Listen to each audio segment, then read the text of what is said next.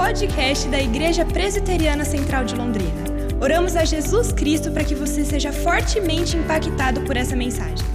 Pode se assentar, irmãos e irmãs. Quero convidar você a abrir a palavra de Deus em Lucas, capítulo 18, versículo 35 até o versículo 43.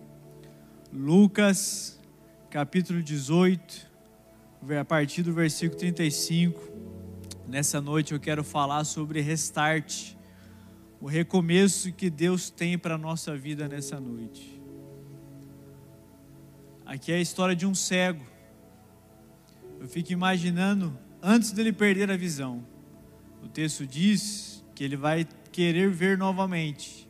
Mas imagina como não era a vida dele antes de perder a visão. Os sonhos que ele tinha, os projetos que ele tinha, a faculdade que ele gostaria de cursar, mas tudo isso foi impedido pelas circunstâncias da vida, pela cegueira. E o versículo 35 começa dizendo: Aconteceu que, quando Jesus se aproximava de Jericó, um cego estava sentado à beira do caminho pedindo esmolas.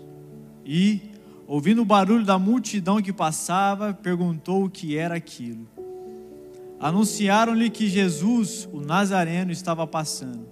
Então ele gritou: Jesus, filho de Davi, tenha compaixão de mim. E os que iam na frente o repreendiam para que se calasse. Mas ele gritava cada vez mais: Filho de Davi, tenha compaixão de mim. Jesus parou e mandou que trouxesse o cego. E, tendo ele chegado, Jesus perguntou: o que você quer que eu lhe faça? Ele respondeu: Senhor, que eu possa ver de novo. Jesus lhe disse: Pois então veja, a sua fé salvou você. Imediatamente ele passou a ver de novo e seguia Jesus, glorificando a Deus. Também todo o povo, vendo isso, dava louvores a Deus. Irmãos e irmãs, quantos sonhos, quantos projetos, nós abandonamos por causa das circunstâncias da vida. Muitas vezes pelo medo. Quando as adversidades vêm e elas nos avolumam em torno de nós, nós perdemos a perspectiva do poder de Deus na nossa vida e nós simplesmente deixamos de fazer aquilo que nós deveríamos estar fazendo. Como eu disse no início, esse homem tinha sonhos, quando ele enxergava, se ele fosse casado, ele nunca mais veria o rosto da sua bela esposa. Ele tinha projetos no seu coração. Às vezes, problemas de saúde nos impedem de dar continuidade naquilo que eu e você planejamos como família. Às vezes, problemas emocionais também nos travam, nos impede de crescer, de tomar decisões. Esse homem estava no fervor da sua vida, mas agora a cegueira o, o, captura por uma razão desconhecida de todos nós, e ele tem que parar os seus projetos, e agora ele não tem mais a capacidade de realizar aquilo que ele havia proposto no seu coração, vivendo uma situação decadente, pedindo esmolas na rua. Quem sabe se ele enxergasse ele seria aquele que passaria de carro nas ruas de Jerusalém e daria esmola a outra pessoa. Mas as circunstâncias da vida o tomou e o travou por um momento. Por isso, que a primeira verdade que eu quero destacar aqui, peça essa garota em namoro logo.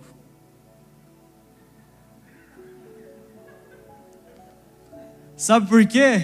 Porque eu e você muitas vezes temos medo de tomar decisões por causa daquilo que nos trava. Se alguma coisa não saiu certo na sua vida, você já não quer mais tomar decisões, e às vezes eu também, por medo e por receio. Às vezes você é excluído de um grupo de WhatsApp porque você não participa do grupo, instala no seu coração o espírito da infantilidade não vou mais para a igreja, não vou fazer mais nada na minha vida, porque, meu Deus, eu fui excluído de um grupo de WhatsApp, Imagina se eu e você fôssemos tomados pela cegueira, então, o que seria da nossa vida? Às vezes nós não temos condições de tomar decisões na nossa vida. Como eu já falei uma vez aqui, meu pai ficou cego do glaucoma. Ele nunca viu os, o rosto das suas netas. Ele só ouve a voz de cada uma delas. E aquele primeiro período de um ano, dois anos, foi difícil para todo mundo. Porque ele ficava estressado, porque ele ia levantar, batia a cabeça, não sabia onde estava a meia. Ou seja, ele tinha sonhos para a vida dele. Ele queria ver os seus netos crescerem, as suas netas crescerem, mas a enfermidade o tomou. E agora ele não pôde mais tomar decisões na sua vida. E uma vez eu disse para ele: Pai, você tem que continuar. A vida não para se você ficar reclamando que você ficou cega. A vida vai continuar você reclamando ou não. Eu sei que é difícil ouvir isso, mas você precisa continuar. Tomar uma decisão para continuar. A vida, irmãos e irmãs, é uma decisão diária. E às vezes a gente não consegue tomar decisões simples da nossa vida. E nós deixamos as oportunidades passarem. Jesus estava passando diante daquele cego. Jesus era a oportunidade dele de voltar a ver. Mas a multidão dizia: ó, fica quieto, você está atrapalhando o mestre fica quieto, você está atrapalhando o mestre. E ele, em vez de, se ele tivesse dado ouvido à multidão, o texto não diria que ele foi curado, porque ele focou nos obstáculos, mas ele decidiu continuar clamando.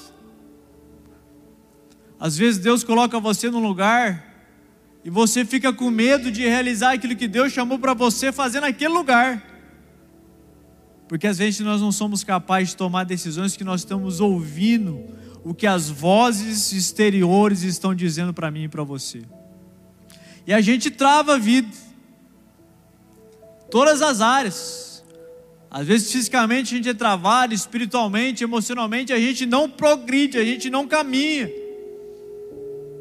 A gente passa a vida sublimando as coisas. Eu e você precisamos decidir, apesar do que a multidão está dizendo para mim e para você. Eu e você temos que decidir, apesar de como está a sua casa hoje. Você e eu precisamos decidir muitas coisas na nossa vida nessa noite. Decidir muitas vezes reconciliar-se com alguém. Decidir começar a ter uma vida cristã séria. Decidir pedir a moça em namoro pedir em casamento, decidir viver uma vida cristã que seja coerente. Aquele cego decidiu clamar a Jesus porque ele sabia que era a única oportunidade da sua vida para ele ser curado novamente. Agarre as oportunidades que Deus deu a você. Eu tenho certeza que Deus já deu muitas oportunidades para você. Agarre essas oportunidades. E não tenha medo de decidir o que você precisa decidir. Se você não decidir, alguém vai decidir por você. Hoje é uma oportunidade para mim e para você. Estamos sendo lembrados pelo texto bíblico que Jesus também passe nesse lugar metaforicamente falando, e a gente precisa agarrar a oportunidade de olhar para ele nessa noite e dizer: Jesus, ouça o clamor do meu coração, porque eu quero uma mudança na minha vida. Eu quero algo acontecendo no meu coração. Todos os dias eu e você vamos ter que decidir alguma coisa. Então, quando você for decidir algo, decida sempre pelo Evangelho. Pare de ouvir o que as pessoas dizem, a multidão está dizendo para você, comece a ouvir o que as Escrituras dizem da sua vida. E você e eu vamos começar a ter uma qualidade de vida melhor agarre as oportunidades que Deus tem te dado para você crescer e não tenha medo de tomar decisões, de prosperar, de avançar, de sair do nível que nós estamos para outro. A vida é um crescimento. Você tem que crescer, eu e você temos que crescer todos os dias. Todos os dias. O Evangelho não aceita que a gente retorne para trás, porque a gente vai crescendo todos os dias. O versículo 38, que é a nossa segunda verdade, diz: Então ele clamou Jesus, filho de Davi, tem compaixão de mim. A segunda verdade é essa. Há mais sofrimento no mundo do que o nosso umbigo imagina. Às vezes nós temos um espírito vitimista de achar que a nossa vida é a pior vida do mundo, a mais miserável, a mais desgraçada, a mais infeliz, a mais triste. Às vezes a gente tem essa ideia que a nossa vida é a pior de todas, a nossa família é a pior de todas. Irmãos e irmãs, comece a olhar para outras pessoas, assim como Jesus olha para ele. Comece a olhar para o sofrimento das outras pessoas e comece a ser um agente de transformação na vida delas. E se eu e você quisermos uma vida diferente, uma vida nova, a gente precisa fazer algo diferente daquilo que nós já estamos fazendo. Esse cego pediu esmola, mas na cabeça dele era o seguinte: agora eu vou fazer algo diferente, eu vou, eu vou começar a clamar por aquele que eu sei que pode mudar a minha vida. O seu sofrimento, por mais difícil que seja, comparado à vida de tantas outras pessoas ou ao sofrimento de Jesus, pode ser minimizado muito ainda. E eu não quero minimizar a sua dor aqui, porque eu não estou no seu coração, eu não estou na sua vida. Mas a gente tem que começar a olhar para fora de nós e começar a entender que existe mais sofrimento no mundo e que a nossa vida, comparada às muitas que sofrem por ainda, está melhor que eles está melhor que eles. O mundo seria melhor se tivesse pessoas que reclamassem menos, que agradecesse mais. Ele era o cara que pedia esmolas, mas agora ele é o homem que está dizendo o seguinte: olha, eu vou clamar porque eu sei que esse homem pode intervir na minha vida. O mundo ele é feito de pessoas que começam, principalmente nós somos cristãos, que começam a olhar para a dor do outro que começa a olhar para o coração das outras pessoas. O Ítalo Marcílio tem uma frase muito interessante que diz o seguinte: quem vive reclamando de tudo e chorando é um bebezão para sempre.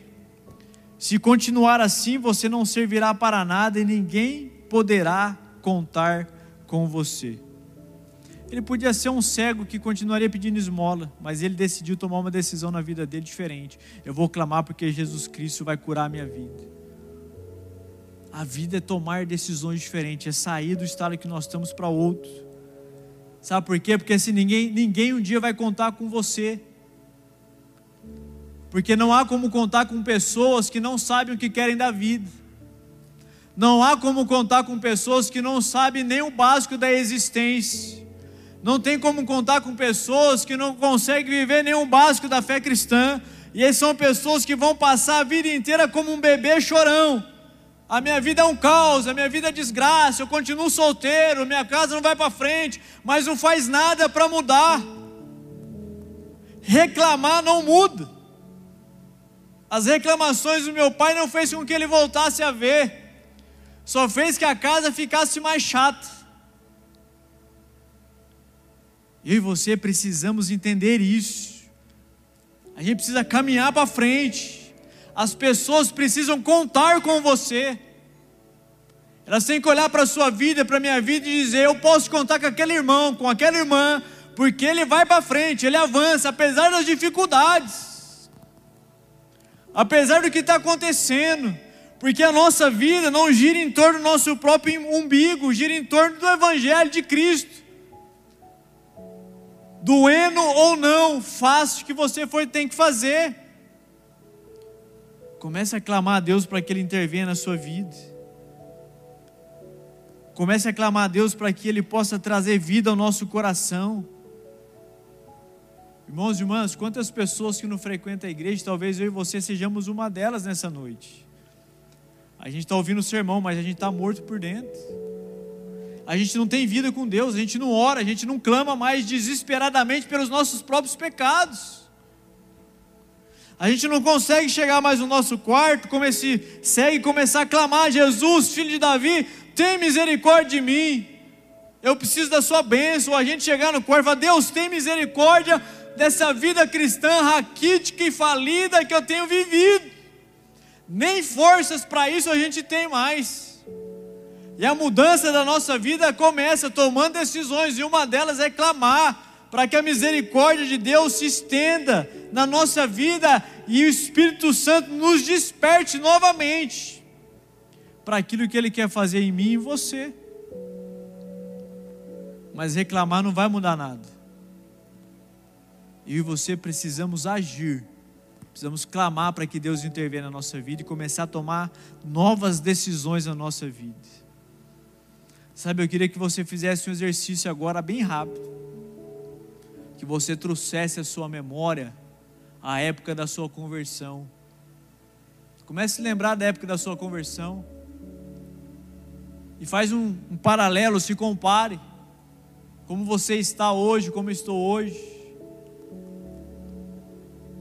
Lembra como nosso coração era vivo, como nosso coração ardia pelo Evangelho. Lembra que nós éramos como esse cego, não havia obstáculos que nos parassem, a gente simplesmente avançava. A gente poderia ir numa vigília e passar a noite orando, porque o nosso coração ardia pelo Evangelho. Em qual momento da caminhada cristã as decisões erradas que nós tomamos gerou essa frieza muitas vezes no nosso coração que nos impede de tomar decisões de novo para que possamos crescer em Deus. Irmãos, o recomeço da nossa vida cristã tem a ver com o início do clamor da nossa alma desesperada para que Jesus Cristo intervenha. Esse homem teve um recomeço da vida dele, porque Deus não resiste um coração quebrantado e conflito, desesperado pela presença de Jesus. Sabe, no final desse, dessa mensagem, eu vou orar para que Deus restaure no nosso coração a alegria de servi-lo que Ele restaure o nosso coração a alegria de amá-lo novamente, que restaure o nosso coração o desejo pelo lugar secreto, porque Deus não resiste um espírito quebrantado, um coração contrito, Ele não resiste isso. E o Filho de Deus veio ao mundo para resolver os nossos problemas. Ele tem um alto interesse na sua vida, emocional, espiritual, Ele está atento a cada um de nós.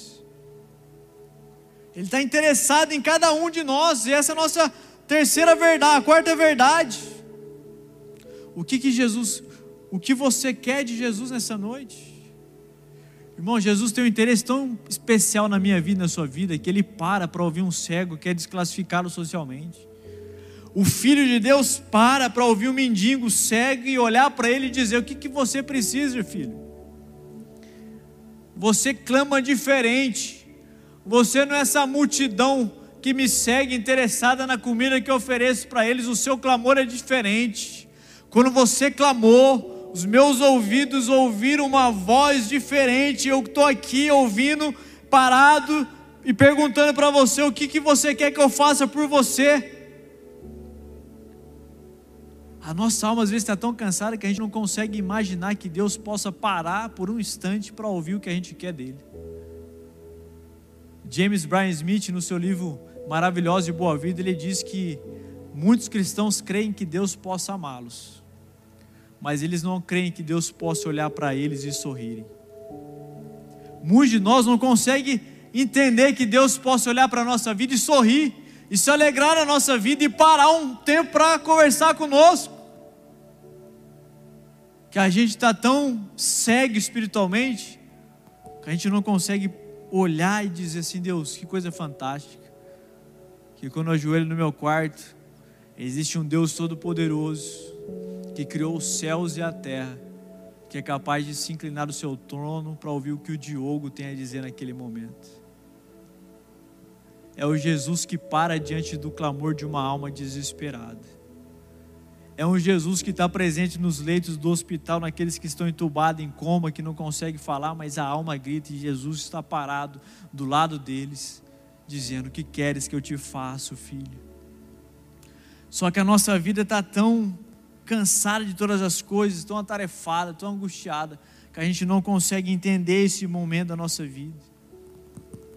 Que Jesus realmente possa olhar para nós e trazer vida para o nosso coração, porque Ele é soberano, Ele pode mudar qualquer circunstância, Ele pode estabelecer qualquer recomeço na nossa vida. Quando Ele cura aquele homem, Ele começa a trazer vida àquele homem, restaurar os sonhos dele. O que você quer que eu faça por você? Eu quero voltar a ver desesperadamente. Eu quero olhar para minha esposa novamente, olhar para os meus netos novamente, Jesus. Eu quero isso. E Deus começa agora restaurar, trazer recomeço para a vida desse homem, trazer dignidade para ele. É a cura do nosso coração que começa a trazer a possibilidade de recomeço. Sabe por que a gente não consegue recomeçar nada na nossa vida? A gente vai engavetando tudo porque o nosso coração está amargurado, está cansado, está triste, não tem energia, não tem vigor para fazer, não tem forças para clamar, então a gente deixa de lado. Mas essa noite é a noite dos recomeços na minha vida, na sua vida. É a noite de Deus começar a restaurar em nós a alegria da salvação, dar um restart. Da gente voltar a se admirar com esse Deus que cuida de cada coração. Imagina a alegria daquele homem poder ver Jesus curando, ele poder olhar para Jesus, a face de Jesus, ele poder olhar para a sua família, ele poder voltar a sonhar de novo. O sonho estava engavetado, mas agora eu vou colocar tudo de volta na mesa. Porque Jesus começou algo novo na vida dele, trouxe um recomeço para a vida daquele homem. Eu vou chamar um videozinho aí só para você ter uma ideia de como é a alegria de alguém que volta a enxergar. Por gentileza, solta o videozinho pra mim. He already. Christian. Christian. Open your eyes, buddy. Hi. Oh. Hi. Hi. Hi, Munchkin. you like You like him?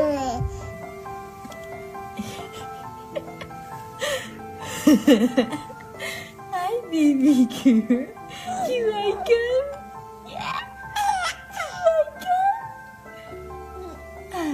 I think she likes him. What do you think? What do you think? Taily. Hi. You like it?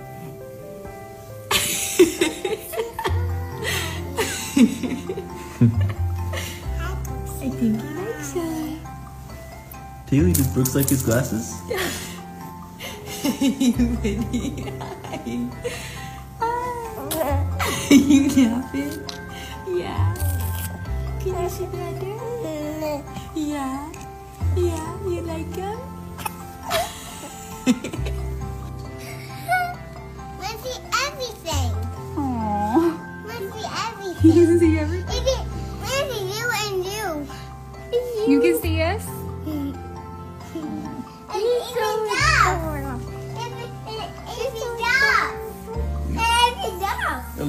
different, don't it?